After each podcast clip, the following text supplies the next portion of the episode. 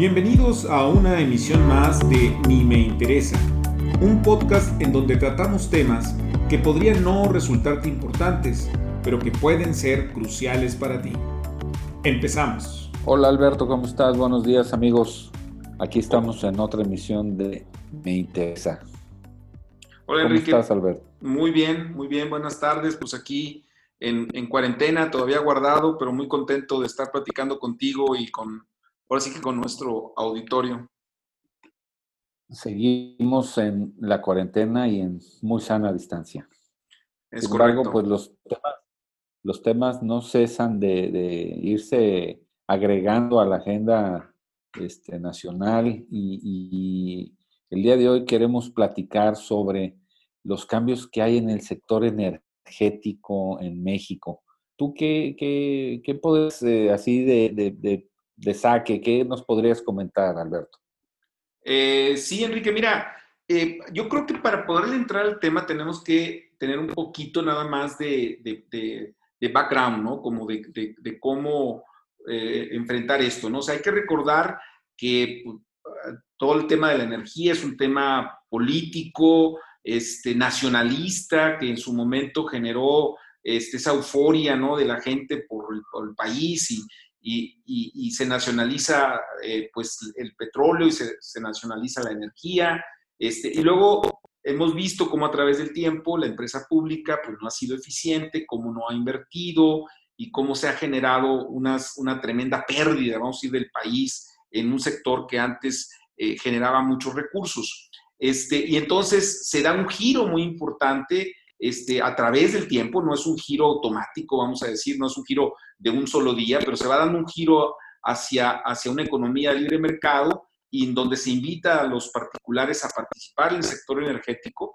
Y entonces, eh, muy en particular en, las reformas del, sexenio anterior, bueno, pues hay un, tema ahí de, de la iniciativa de, privada en este sector, participando ampliamente, invirtiendo ampliamente, este, en un sector que también está cambiando mucho. Ahora bien, ya dada esa, ese background, bueno, ¿qué tenemos? Que ahora esta nueva administración eh, dice, no, ¿sabes qué? Este, aquí ha habido abusos, este, ha habido corrupción, ha habido latrocinios y entonces va para atrás. Eh, muy en particular, el SENACE, que es el Centro Nacional de Control de Energía, este, hace disposiciones una, en abril diciendo que, este, pues que se revocan de alguna manera todas estas eh, cuestiones de energía renovable, que creo que son como 18 o 23 proyectos este, que detienen su, operación.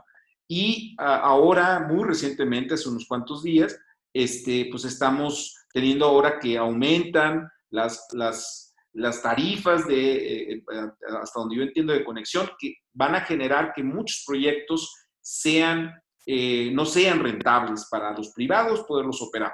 Este, y ahí está el tema, o sea, decir, yo podríamos, podríamos decir pues, que, está habiendo ahí un cambio de política importante, Enrique. No sé, no sé si me faltó algo en este resumen, ¿tú cómo lo ves? Sí, pues eh, eh, mira, es, este, este asunto del SENACE, creo que para la mayoría de los mexicanos, el, Centro Nacional de Control de Energía es, eh, ha sido un ente invisible, ¿no? Sabemos que está en el sector, pero no, no, lo tenemos claro, ¿no? Este, si, si nos vamos a, a, cuáles son las, digamos, la principal tarea del SENACE, vemos que es un organismo que establece políticas, criterios y lineamientos para la operación del sistema eléctrico nacional. Y además dirigirá y coordinará la operación del sistema eléctrico nacional. En pocas palabras, pues es el que manda, ¿no? Entonces, eh, eh, todo este, todo lo que está detrás de esto tiene que ver con la generación y comercialización de la energía eléctrica en el país, ¿no? El el, productor y comercializador de la energía eléctrica por muchos años ha sido la Comisión Federal. Sin embargo, estos cambios que ha habido en, las regulaciones han permitido que otras empresas eh, empiecen, eh, empezaran a producir y a comercializar la energía, pero siempre regulados por esta este, SENACE. también vemos que eh, esta, este, este, organismo depende de la Dirección de Operaciones de la Comisión Federal de Electricidad, lo cual a mí me dio, este, me dio mucha sorpresa porque finalmente la CENACE depende de la Comisión Federal de Electricidad y es justamente la que se va a beneficiar de estos reajustes a las leyes y a las eh, regulaciones.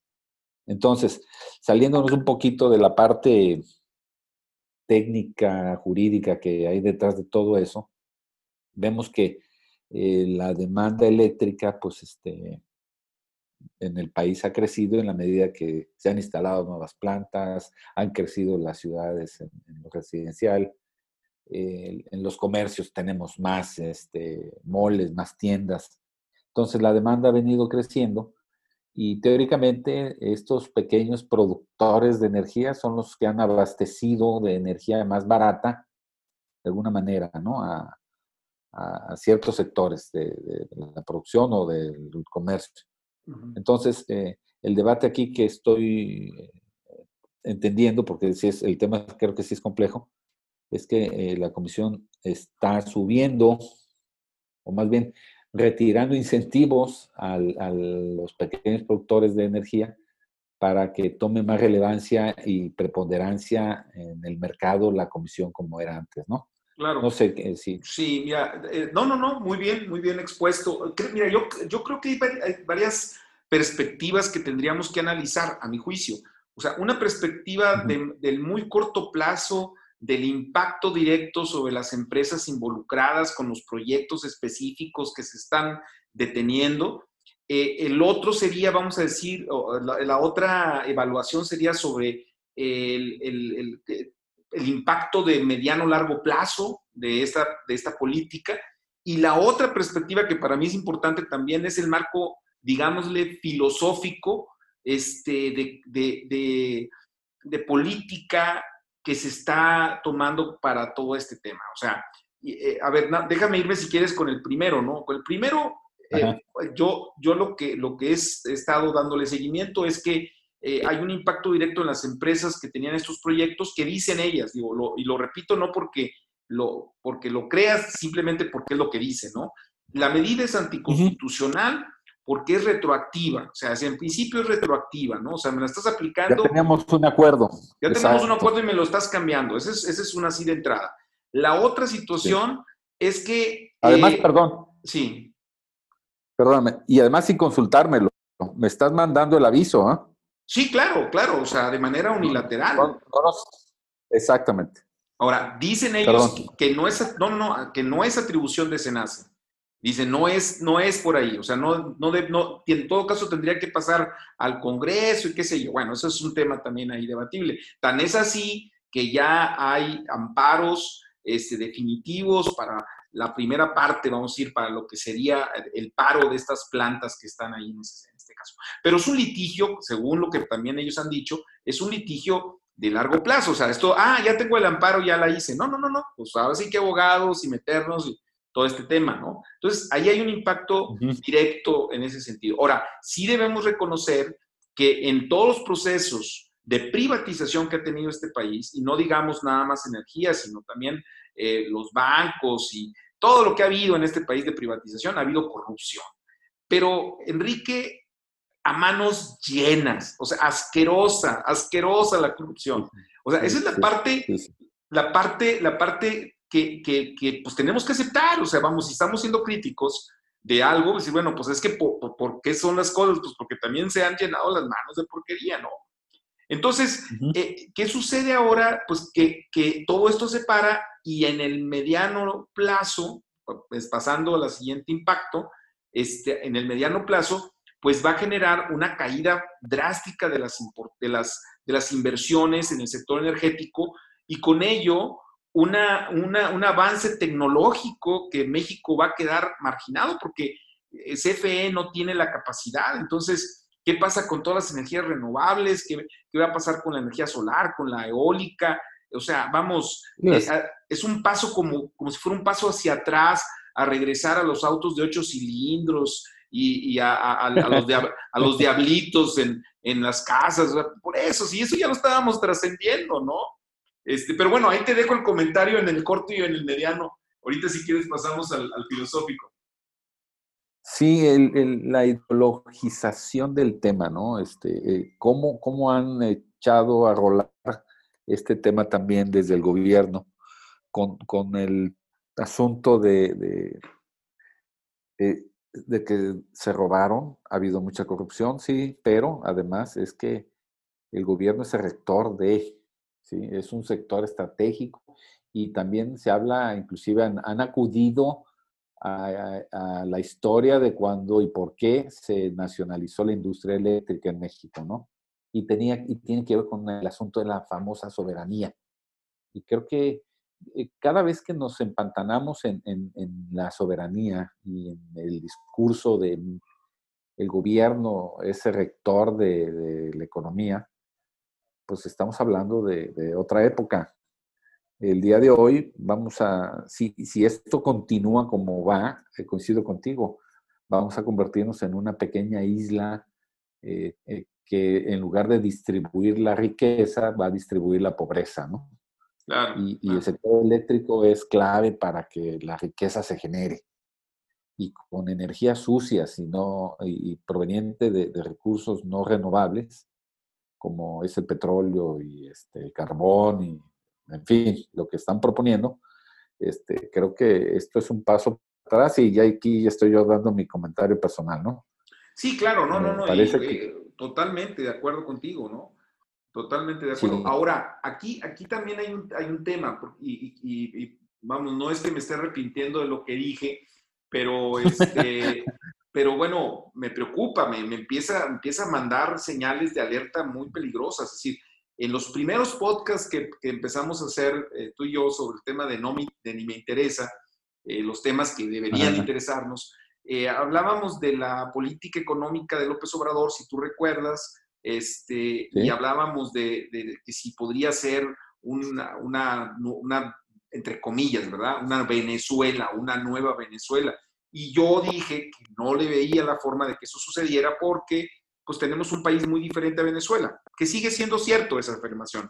Sin embargo, sin embargo, Por lo pronto, este, este tipo de cosas me preocupan muchísimo porque entonces, filosóficamente, que es la parte que quería yo también aportar, la parte filosófica, es decir, a, la izquierda, pues pareciera ser que nos estamos moviendo hacia un modelo pues, más venezolano, ¿verdad? De autocracia completa, ¿no? O sea, ese, eso está cañón, ¿no, Enrique? Sí, las formas, como te decía, una cosa es de que, oye, si tú y yo tenemos un contrato y un acuerdo firmado con un plazo y de repente tú me dices, oye, ¿sabes qué? Suponiendo que tú tengas en renta una casa, ¿no? Y tienes a tu inquilino y le dices, bueno, este, vas a poder hacer una tiendita aquí en este local que te estoy rentando. Muy bien, tenemos un plazo para que lo hagas en 15 años, lo firmamos y al tercer o cuarto año, de repente vienes y le dices, ¿sabes qué? Este, vas a pagar más y ya no quiero que vendas elotes, ya no quiero que vendas elotes ahora vas a vender tamales. A ver, vamos a revisar el contrato, ¿no? Este, pero pero una, una cosa es que yo como dueño del lugar, del local, venga y te digo, oye, fíjate que están cambiando las cosas, vamos a platicar, a ver cómo, cómo hacemos que esto funcione para los dos. No, aquí el modo, como dice el presidente, pues es así muy autoritario, ¿no? Es, te aviso que a partir de tal fecha esto ya cambió, ¿no? Es más, lo hacemos retroactivo.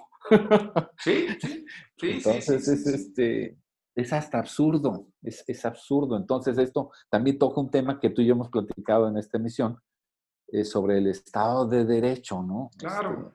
Este, eh, y desde el gobierno se, se violenta el Estado de Derecho por las razones que tú quieras, históricas, de corrupción y de malos manejos y de lo que tú quieras pero eso no te habilita para que tú pongas ese mal ejemplo, ¿no? O que tú mismo seas promotor de ese desorden, digo, tu gobierno, ¿no?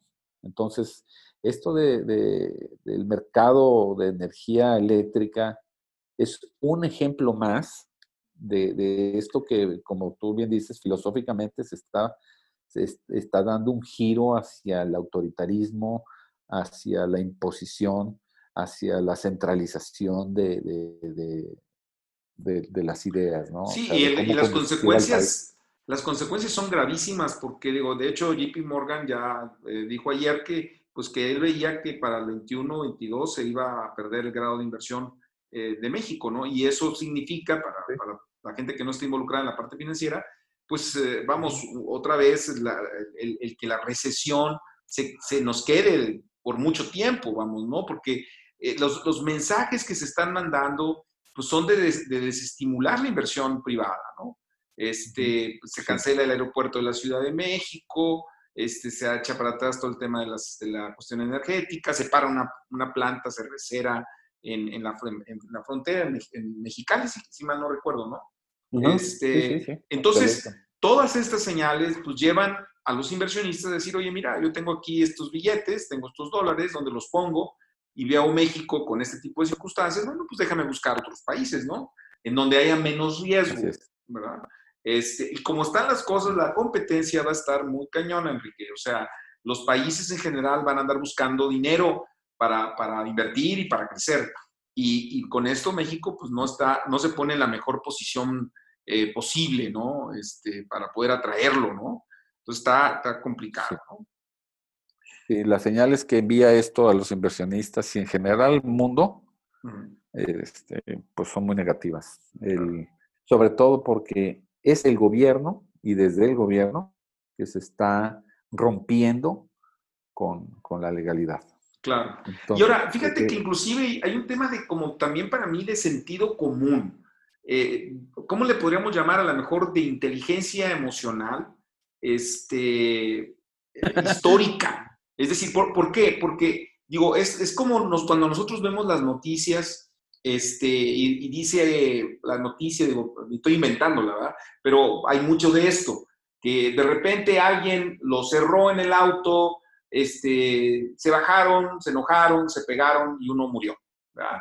Entonces dices tú, a ver, eh, desde una perspectiva de, de, justicia, si le pudiéramos llamar así, oye, pues estoy muy molesto porque me cerró, porque me puso en peligro, sí, pero la respuesta que diste no fue emocional, emocionalmente fue desbordada y lo que generó es que mataras a la otra persona y ahora vas a pasarte 20 años en la cárcel o 10 o 5 años en la cárcel, te va a costar dinero, probablemente la, desintegración familiar, y dices tú, oye, ¿valió la pena el, el, hacer justicia por ese cerrón y arruinar mi vida? O sea, eh, vamos, quiero ponerlo en esos términos para que, para que también nuestro auditorio, cuando menos compartir esta reflexión de mi parte, es decir, ok, hay cosas injustas. Yo no estoy a favor de cómo se hicieron las privatizaciones, no necesariamente bien hechas, ¿verdad? Pero no es lo mismo revisar y decir, a ver, señores, aquí hay cosas que no están bien. El ejemplo que tú ponías creo que es bueno, es como llegar con el, con el que te está rentando y decir, a ver, a ver, a ver, tú me dijiste que ibas a vender elotes y, y estás vendiendo droga, cuate. O sea, vamos. esa es otra cosa, claro. Ah, entonces, ¿sabes qué? Te aplico la ley, te voy a correr, pero, pero en el marco de la ley, en el marco del derecho y en el marco de tú como gobierno, procurando el bien común, estar buscando una nueva, una nueva estructura en donde el privado pueda trabajar, ¿verdad? Pero acá no hay, acá es emocional, acá siento yo que es como si se bajara eh, este, eh, López Obrador y agarrarse a madrazos con los, con los que lo cerraron. Dices tú, espérame, espérate, o sea, este, nos vas a hacer daño a todos, ¿no? Este, nos vas a meter, si no son 20 años en prisión, sí, sí 20 años en recesión, ¿no? sí. Este, sí, sí, sí, la verdad es, este, es muy alarmante. Eh, no es la primera señal de esta naturaleza que manda el gobierno. Ya lo hemos visto también en otros, en otros ámbitos, como mencionabas, desde comunicaciones, transportes. Eh, pareciera que esto de producir gasolinas en un mundo en el que se está dejando de consumir gasolina porque pues es una energía sucia. Este, es, como, es, como los salmones, ¿no? Que de, repente pues vamos contra la corriente, ¿no? Este, o, como decían estos, este chiste, ¿no? De que vienes en constitución en sentido contrario, ¿no? Y dices, pues mira estos tarugos que van, que están sí, no, equivocados. Son todo, claro, claro. Ahora, sí, Porque con esto, mira, yo, López Obrador tiene muy buena eh, aceptación según las encuestas, ¿no? Inclusive yo creo que encuestas, eh, pues, relativamente con credibilidad, es decir, eh, de, quienes en su momento han hecho encuestas en contra, como que ahora estos resultados que salen a favor, es bueno, pues tengo que darles credibilidad de que efectivamente sigue teniendo López Obrador un buen margen, ¿no? Este, sin embargo, nos vamos otra vez al terreno emocional, es decir, es, sí, es que nos robaron y ahora que se frieguen los que tienen dinero y que todos estamos amolados porque, o sea, a ver, está bien, vamos a meter justicia al asunto, sí, hay una, hay que redistribuir, hay que ver, pero, este, pues como dicen, no hay que darnos un balazo en el, en el, en el pie, o, o, como también dice el dicho, no hay que escupir para arriba porque nos cae. Es decir, necesitamos ser inteligentes, ¿sí? en la aplicación de, las, de la política económica para remediar esos actos de corrupción y toda esta cuestión, pero al mismo tiempo, pues no, no pegarnos un balazo en el pie, ¿no? O sea, para que este país tenga viabilidad, ¿no? Sí, sí, sí, es, este, yo honestamente me declaro incompetente en entender la lógica de la mente de, y como decía Aguilar también, estoy perplejo. No hay, no, no, no, no alcanzo a entender.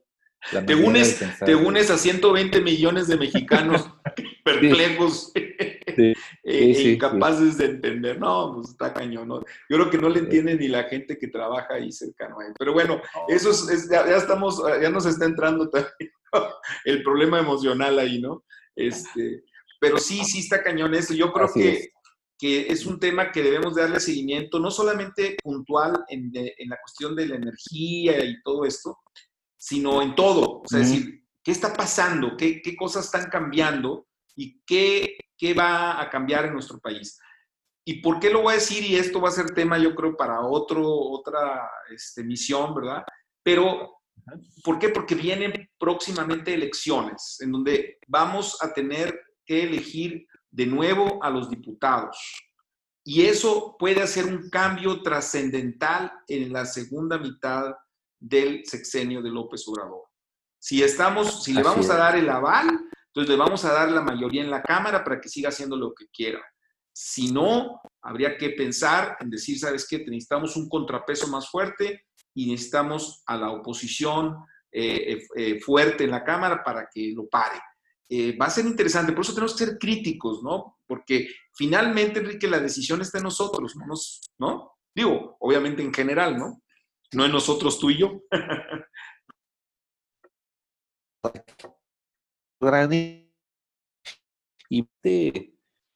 Enrique, creo que se perdió un poco la comunicación ahí. Si lo puedes repetir, por favor. Sí, digo que escenario de eh, anticipadamente este gobierno, ¿no? No se está escuchando bien, Enrique. Yo pienso que la solución está en la